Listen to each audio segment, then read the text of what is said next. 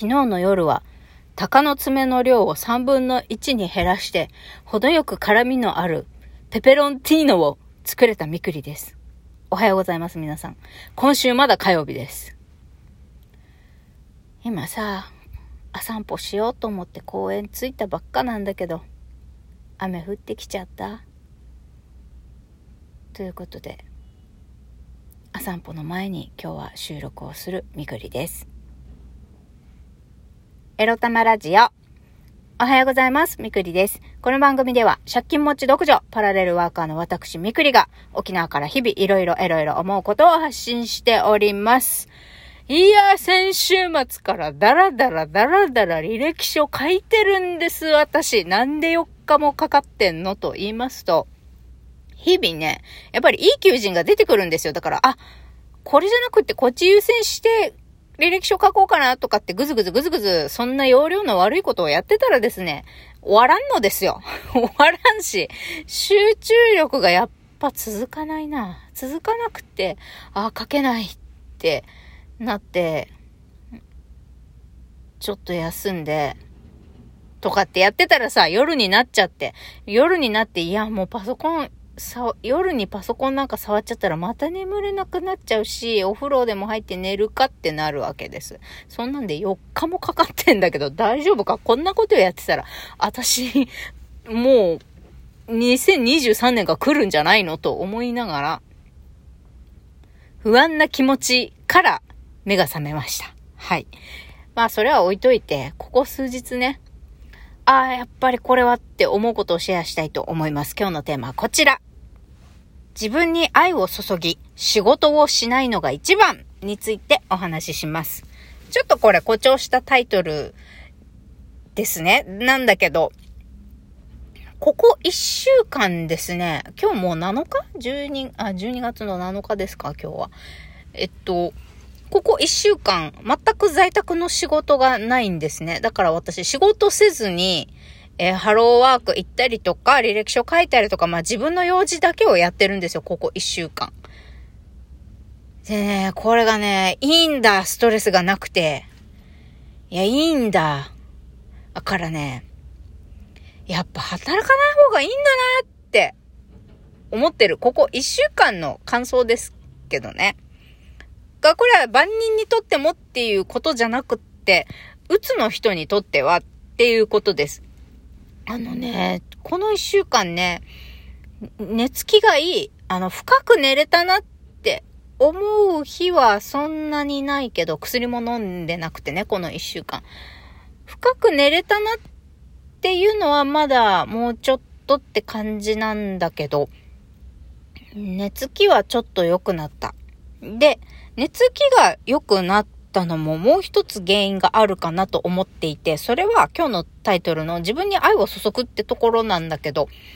最近私、絵本を買ったんです。で、その読み聞かせを自分のためにしてあげて、こう読み聞かせ終わって寝ることもあるし、自分に読み聞かせしてる間にうとうと眠くなっちゃってコテって寝ちゃってるっていう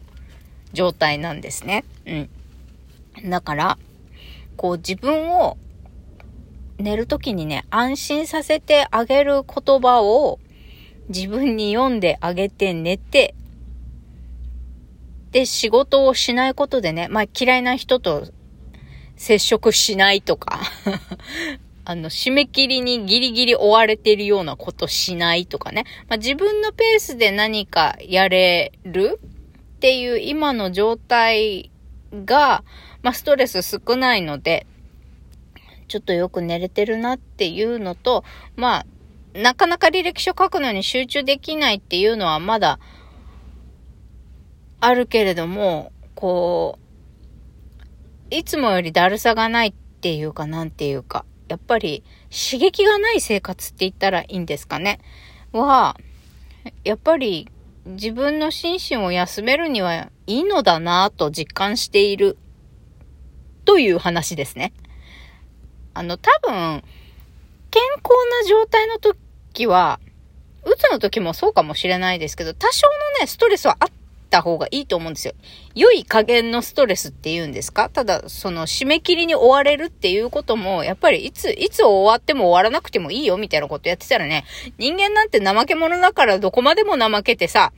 集中もしないし、頑張ろうっていう気も起こらないわけですよ。締め切りがあるからこそ、あ、早く終わらせなきゃって、これが早く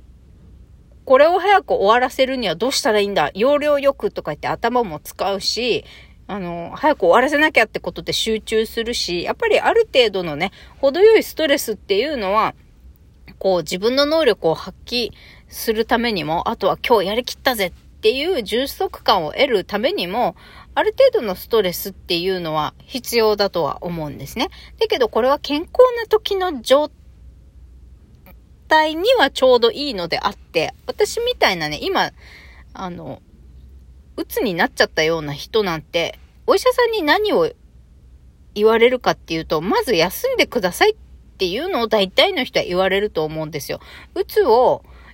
えー、ケアするために一番いいのって、働かないこと働かないことだったり、とにかく刺激を減らすことなんですよね。心身の刺激を減らして休むこと。ストレスを減らすことなんですよね。うん。だからそれが、人と、なんだろう、なるべく関わらないことであったり、パソコンに向かわないことであったり、とにかく寝ることだったり、人によってね、何にストレスを感じているかっていうのは違うので、自分にとってのストレスの原因ってこれだって分かってる人は、やっぱりそれを排除するっていうことが大事になってくると思うんですね。で、鬱になると大体睡眠障害っていうのが出てくるので寝れない人が多いんですよ。だからよく寝てとかよく休んでって言われることが多いと思うんです。で、私もそうだしね、もう睡眠障害あって寝れないから。っていう毎日送ってたんですけど、ここ一週間仕事がないことでね、ああ、やっぱりうつを治すのに一番いいのはやす、まず初めに休むことって言うけど、本当に刺激がない生活って、ちょっとなんか、体が癒えてくるっていうか、調子の悪さを感じにくくなるなというふうに感じております。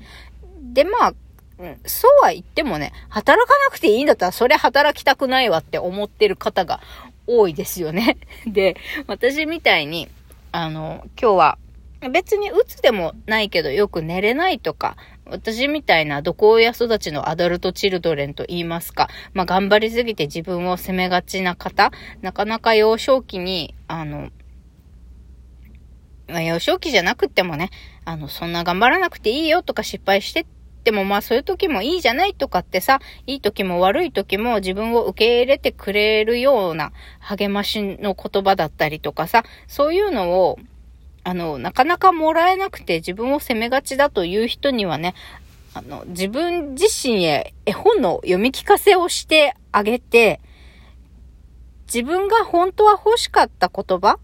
今まで生きてて、こういう言葉あったらまだ生きやすくなれたのに自分を受け止められたのにって思うような言葉が詰まっている絵本を自分に読んであげるっていうことを